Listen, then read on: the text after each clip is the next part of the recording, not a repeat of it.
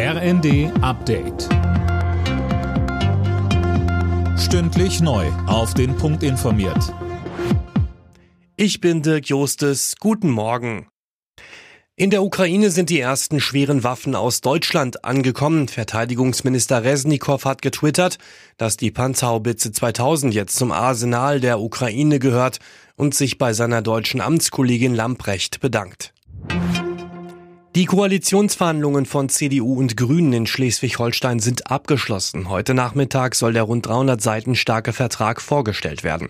Acht Stunden lang ist gestern nochmal verhandelt worden, bevor das achtköpfige Team der beiden Parteien vor die Tür trat. Ministerpräsident Günther sagte uns. Ich kann auf jeden Fall sagen, dass wir das, was wir uns vorher auch in dem Sondierungspapier vorgenommen haben, nämlich die großen Themen in den nächsten Jahren auch anzugehen, dass wir das wirklich mit optimistischem Mut auch gemacht haben für die nächsten Jahre, immer auch angesichts einer nicht einfachen finanziellen Lage. Und das ist der Geist auch dieses Koalitionsvertrages und das findet sich dort auch wieder.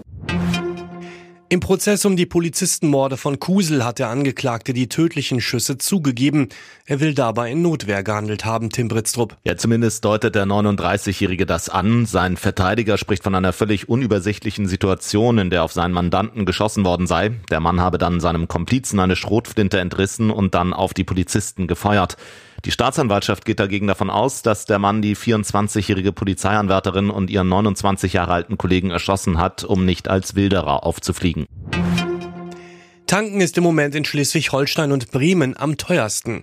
In Schleswig-Holstein kostet der Liter Benzin im Schnitt 1,94 Euro. Bremen ist mit fast 2,14 Euro trauriger Spitzenreiter bei Diesel.